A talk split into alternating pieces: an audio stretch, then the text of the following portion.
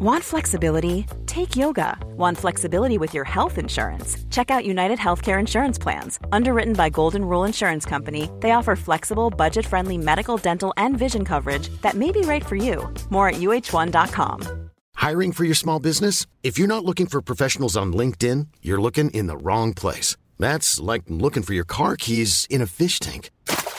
LinkedIn helps you hire professionals you can't find anywhere else, even those who aren't actively searching for a new job but might be open to the perfect role. In a given month, over 70% of LinkedIn users don't even visit other leading job sites. So start looking in the right place. With LinkedIn, you can hire professionals like a professional. Post your free job on linkedin.com slash people today. Hey, it's Danny Pellegrino from Everything Iconic. Ready to upgrade your style game without blowing your budget?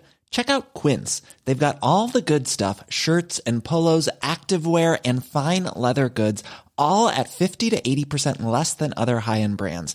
And the best part? They're all about safe, ethical and responsible manufacturing. Get that luxury vibe without the luxury price tag. Hit up quince.com slash upgrade for free shipping and 365-day returns on your next order. That's quince.com slash upgrade. Buenas noches, bienvenidos al Criminalista Nocturno.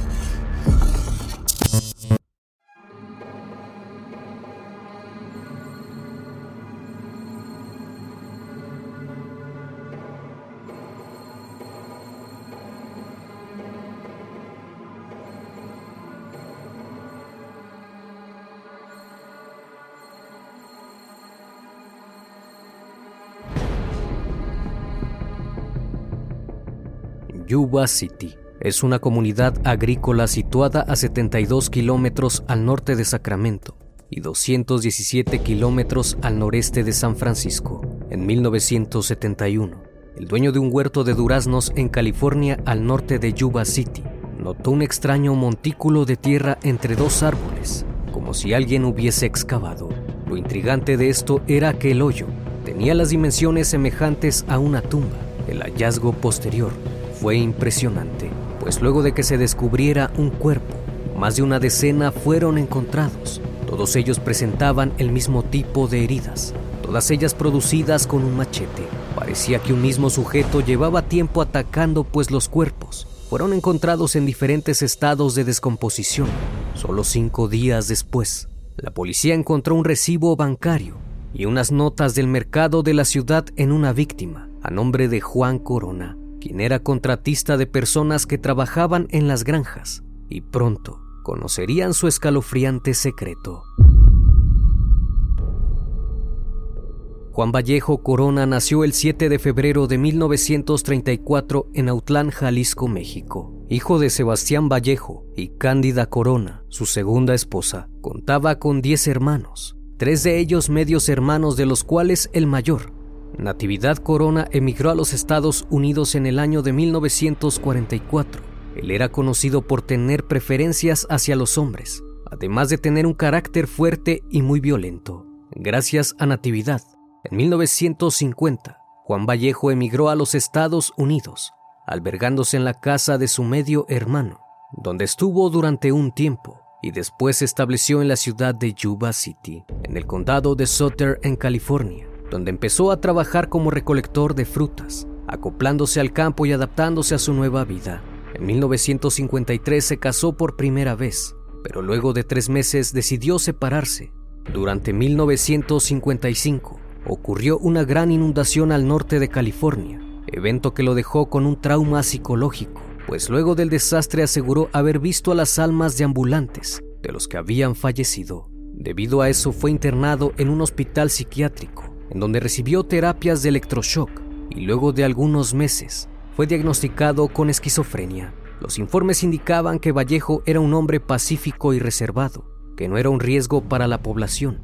Al salir fue deportado a México, ya que residía en ese país como indocumentado. Sin embargo, solo unos meses después volvió a cruzar la frontera. Su comportamiento era similar, solo que esta vez se quejaba con sus amigos y conocidos de que no se sentía bien con frecuencia. En 1960 se volvió a casar con Gloria Moreno, con la que tuvo cuatro hijas. Durante esos años, algo extraño pasaba con Corona, pues pasó de ser un hombre tranquilo a ser muy violento y agresivo con su esposa.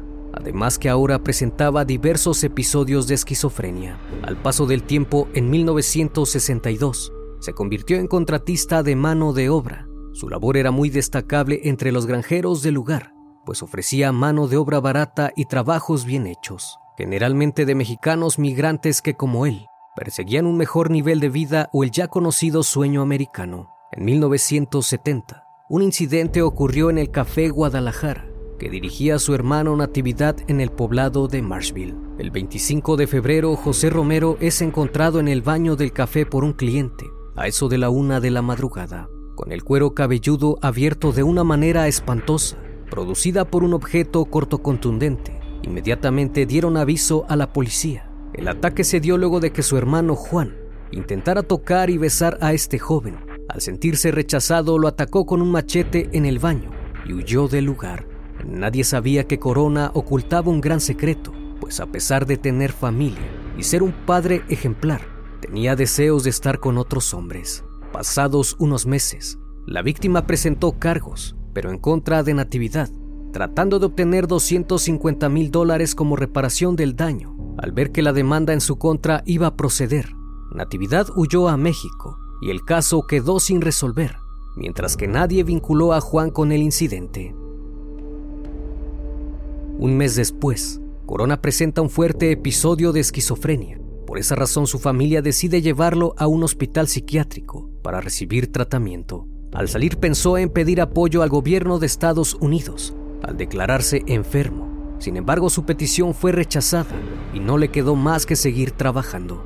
El 19 de mayo de 1971, un granjero japonés de nombre Goro Kagehiro salió a pasear por su huerto de duraznos. Al adentrarse más, notó que alguien había excavado entre dos árboles un hueco de casi medio metro de profundidad, con las dimensiones similares de una tumba. Al ver el hoyo, Preguntó de inmediato a los trabajadores contratados por Juan Corona si alguien había realizado tal excavación. Todos aseguraron que ninguno de ellos había sido, así que quedó intrigado sobre lo que representaba ese hueco en su propiedad.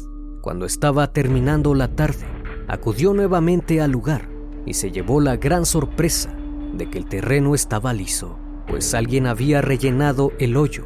Entonces sospechó que algún ladrón hubiera usado su huerto para esconder artículos robados. Esperó por un momento mientras pensaba qué hacer y tomó la decisión de llamar a la policía. Al día siguiente los oficiales junto con el alguacil del condado de Sutter se presentaron en la propiedad de Kagehiro y para sorpresa de todos, al excavar, los oficiales se encontraron con el cuerpo de un hombre blanco y delgado que fue identificado como Kenneth Whitaker. Su cuerpo presentaba grandes heridas en el pecho y en la cabeza, con varias laceraciones profundas detrás del cráneo. En su ropa se pudo hallar una revista explícita de hombres, lo que hizo suponer que se trataba de un homosexual. A pesar de la terrible naturaleza del descubrimiento, para la policía no había razón para alarmarse. Se especuló en un principio que aquel suceso se pudo haber producido por un par de hombres que se habían topado con la víctima, a la cual le pidieron favores íntimos a cambio de dinero. Este accedió a su petición, pero luego acabaron con él después de que se negaran a pagarle y lo habían enterrado ahí. Los peritos tomaron algunas impresiones de las huellas de una camioneta que estuvo en el sitio, pero no se le dio la importancia debido al hecho que se presentaba, y el cuerpo no fue estudiado minuciosamente para descartar si hubo algún tipo de abuso. Lo único que determinaron los forenses fue que primero lo habían herido en el pecho y una vez sin funciones vitales, lo hirieron en la cabeza Después de un examen muy superficial, el cuerpo fue entregado a los servicios funerarios. Los detectives concluyeron que pudo haber sido el resultado de una pelea y un suceso inesperado, quizás de alguien que pudo haber liquidado al hombre en forma de represalia. Sin embargo, unos cuantos días después, el 24 de mayo se halló otro cuerpo en las huertas de durazno de la zona, en la granja de Jack Sullivan a unos 800 metros del primer hallazgo, mientras un tractor se encontraba haciendo el recorrido.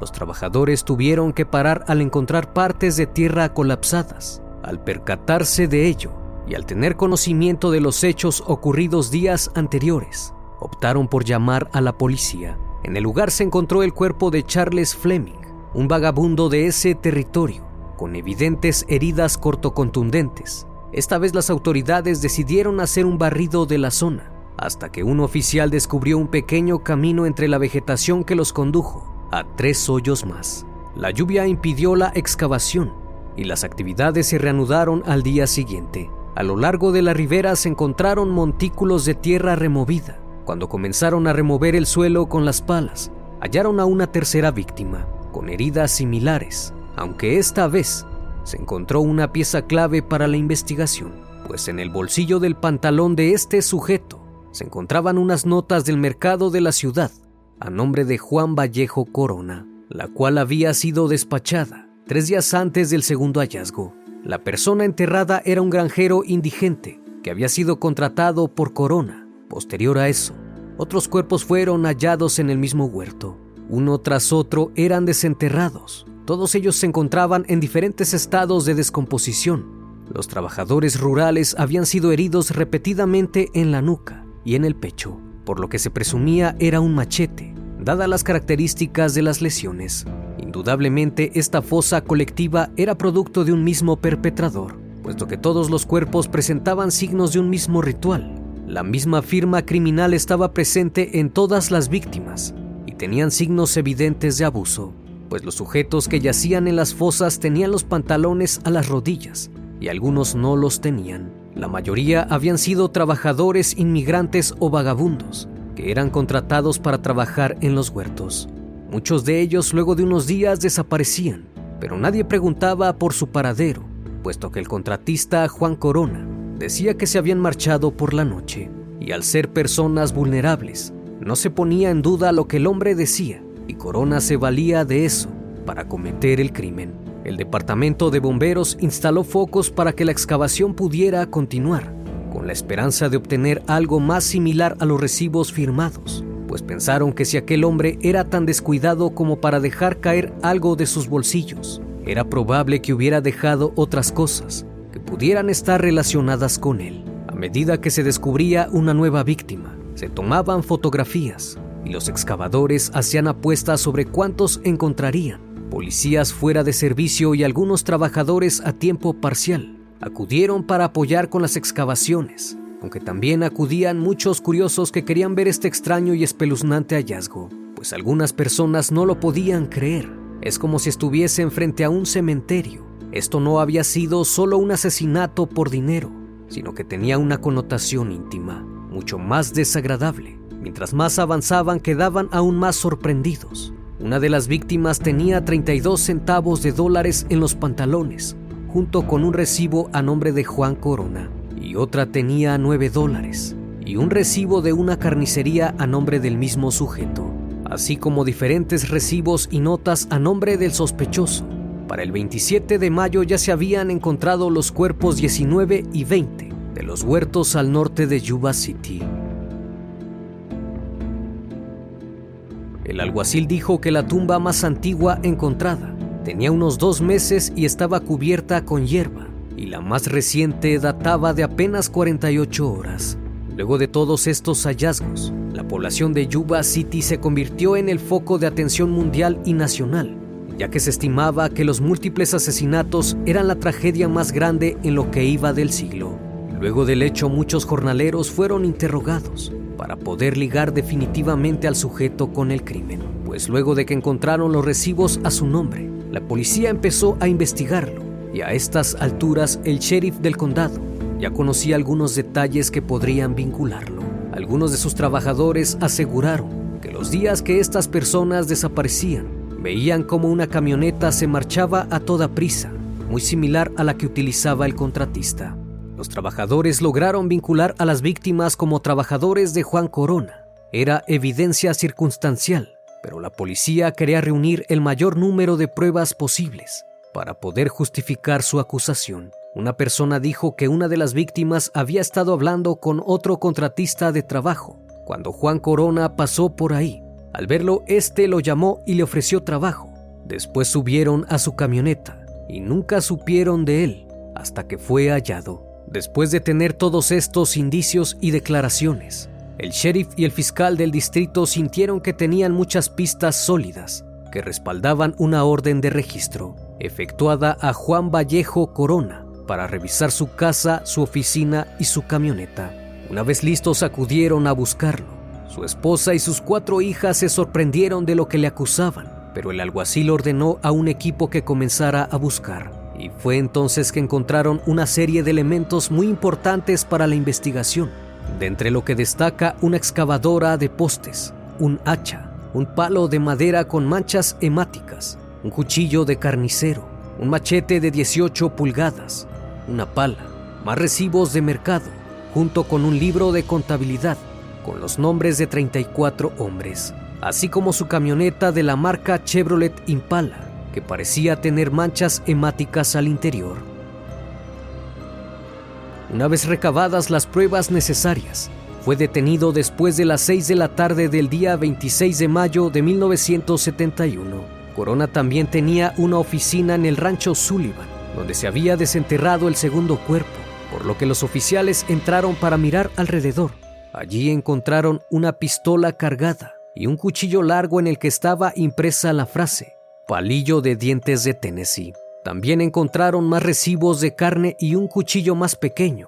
Todo esto se recopiló para su evaluación y prueba. Cuando identificaron a algunas de las víctimas, buscaron en los libros de contabilidad y pudieron vincular a algunos de los hombres con Juan Corona. Sin embargo, incluso cuando se llevaron a cabo estas tareas, algunos oficiales continuaron registrando los terrenos para asegurarse de que tenían pruebas sólidas y que no habían pasado nada por alto. Al tratarse de huertos, la policía se apoyó de helicópteros que tomaban fotografías infrarrojas, las cuales ayudaron a identificar áreas sospechosas. Este asesino había elegido un lugar apartado para enterrar a sus víctimas, pero eso no significaba que no hubiera hecho lo mismo en otros lugares. Gracias a esto lograron encontrar más sitios sospechosos. El trabajo del departamento de policía se multiplicó enormemente. Las labores no solamente abarcaban la exhaustiva búsqueda de restos humanos, a pesar de haber encontrado la tumba masiva, existía la posibilidad de hallar cuerpos en otros sitios alejados. Eran numerosas las personas que se habían enterado del asunto y que buscaban noticias de sus seres queridos desaparecidos. Así que había que investigar y dar seguimiento a cada caso, así como atender a la prensa y cuidar el lugar de todos los curiosos que acudían día con día. El 4 de junio, la búsqueda llegó a su final. El conteo fue de 25 cuerpos, de los cuales únicamente tres no eran personas extranjeras. Tras un arduo proceso, la mayoría fueron identificados a excepto de cuatro, que permanecieron en calidad de desconocidos. En uno de los cuerpos encontrados lograron extraer una bala y más recibos a nombre del contratista. Cada cuerpo desenterrado había sido numerado del 1 al 25, dependiendo el grado de descomposición. Una vez que Juan Corona estaba en custodia, se le comenzó a investigar y ahí los investigadores se dieron cuenta que años anteriores había sido diagnosticado con esquizofrenia y había recibido una docena de tratamientos a base de electrochoques ya que en esos años se pensaba que eran realmente eficaces para tratar las enfermedades mentales. En cuanto a su vida personal decían que era un devoto creyente, que acudía cada domingo a la iglesia y siempre se le veía en compañía de su esposa e hijas. En cuanto a su ámbito laboral, no existía alguna queja o denuncia en su contra, o que abusara de sus trabajadores, aunque algunos decían que no era lo que aparentaba, pues lo tachaban de ser un hombre violento e irritable. Además, en varias ocasiones le vieron rondar por los lugares donde fueron encontrados los cuerpos. Parecía que este caso al fin terminaría, dado que habían reunido las suficientes pruebas para procesarlo. Pero el caso empezó a complicarse, luego de que la evidencia forense no arrojara algún resultado positivo para inculpar a Juan Corona. Pues los restos hemáticos hallados al interior de la camioneta resultaron ser de un trabajador herido que había sido transportado en dicho vehículo. En el machete no se lograron encontrar restos de sangre y en el palo de madera resultó ser pintura. La bala hallada en uno de los cuerpos tampoco pertenecía al arma de Corona. Las huellas de llanta encontradas en los sitios tampoco concordaban con las de la camioneta. Ni siquiera las marcas de herida producidas con el machete ligaban con certeza al sospechoso con los asesinatos. Antes del juicio, Corona tuvo dos infartos, luego de que se quejara de dolores de pecho y de que no podía dormir debido a la presión que había sobre él. Meses después despidió a su abogado de oficio y contrató a uno particular para que llevara su caso. Sin embargo, este le pidió la exclusividad de su historia bajo derechos de propiedad. Una vez que llegaron a un acuerdo, su defensor público original había planeado que se declarara inocente por causa de locura y solicitó hacerle varios exámenes psiquiátricos, aunque el defensor contratado por Corona rechazó ese enfoque y decidió que no era necesario argumentar locura, pues ambos habían planeado una sólida coartada, mencionando en el juicio que durante el tiempo que los especialistas decían que habían fallecido las víctimas, él se encontraba usando muletas para caminar, pues en un accidente se había lastimado un pie. Ningún especialista que pasó a rendir testimonio en la corte pudo asegurar al 100% que los cuchillos y el machete de Corona estuvieran conectados con los cuerpos encontrados. En cuanto a la sangre, ningún especialista pudo tampoco establecer de manera convincente que hubiera conexión entre las muestras de las víctimas.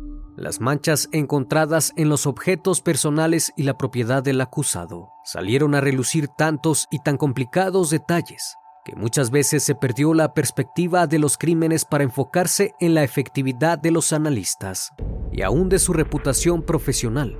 Incluso las recetas y recibos hallados en los entierros fueron puestas en duda, al sugerirse que tal vez alguien quiso inculpar de manera dolosa a Juan Corona con los asesinatos. Hubo quien sugirió que se revisara la antigüedad de cada cuerpo y el de las notas, para poder establecer si fueron puestas después o cayeron en las tumbas en el momento mismo del crimen. Esta estrategia puso al descubierto errores de procedimiento por parte de los forenses al clasificar los cuerpos, los cuales fueron numerados de diferente manera por los médicos contra los etiquetados por la policía. Posteriormente nadie pudo concluir que Juan Vallejo fuera homosexual. Este hecho hubiera resultado crucial, dada la evidencia de los crímenes que tenían una motivación notoriamente íntima. El abogado defensor nunca llevó ningún testimonio clave al estrado, y aunque no lo nombró explícitamente, basó gran parte de su estrategia en sugerir que había sido el hermano de Juan el verdadero responsable de los crímenes. Al final, se dejó ver en claro errores garrafales por parte de las autoridades de Yuba City, quienes demostraron que no estaban preparados para un caso de esta magnitud. Aún así, las pruebas más importantes fue el libro de contabilidad, que contenía algunos nombres de algunas víctimas. El 18 de enero de 1973, Juan Corona fue declarado culpable por un juez en una corte de California y fue condenado a 25 cadenas perpetuas, convirtiéndose en el asesino en serie con el mayor número de víctimas hasta ese momento en los Estados Unidos. En el año de 1982, un nuevo grupo de abogados tomó la defensa y alegó que no se le había defendido correctamente en su primer juicio pues los abogados aseguraron que Juan Corona era un enfermo mental y que no podía ser juzgado como cualquier preso.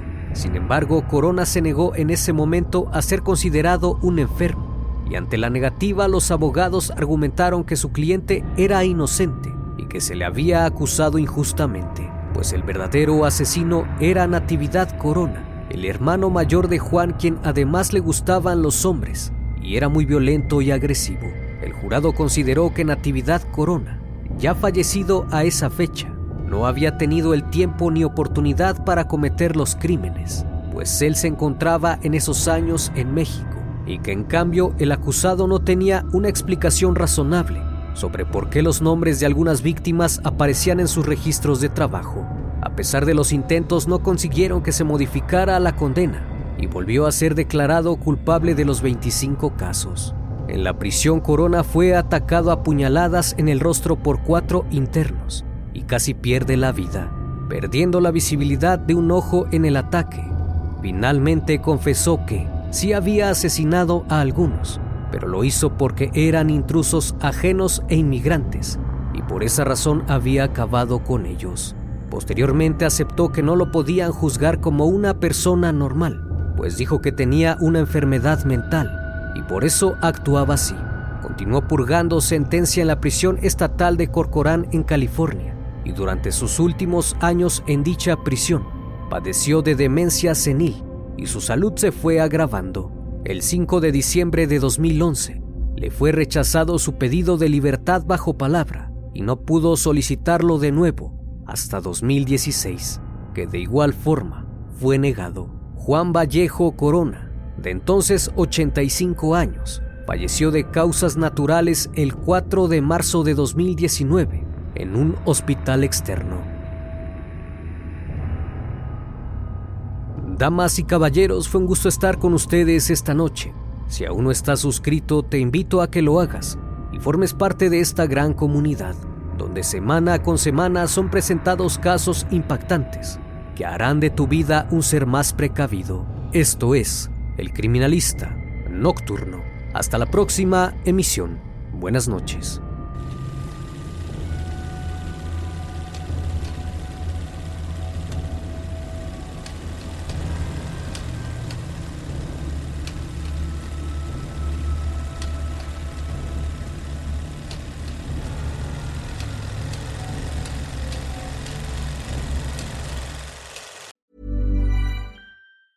Hey, it's Danny Pellegrino from Everything Iconic. Ready to upgrade your style game without blowing your budget? Check out Quince. They've got all the good stuff shirts and polos, activewear, and fine leather goods, all at 50 to 80% less than other high end brands. And the best part? They're all about safe, ethical, and responsible manufacturing.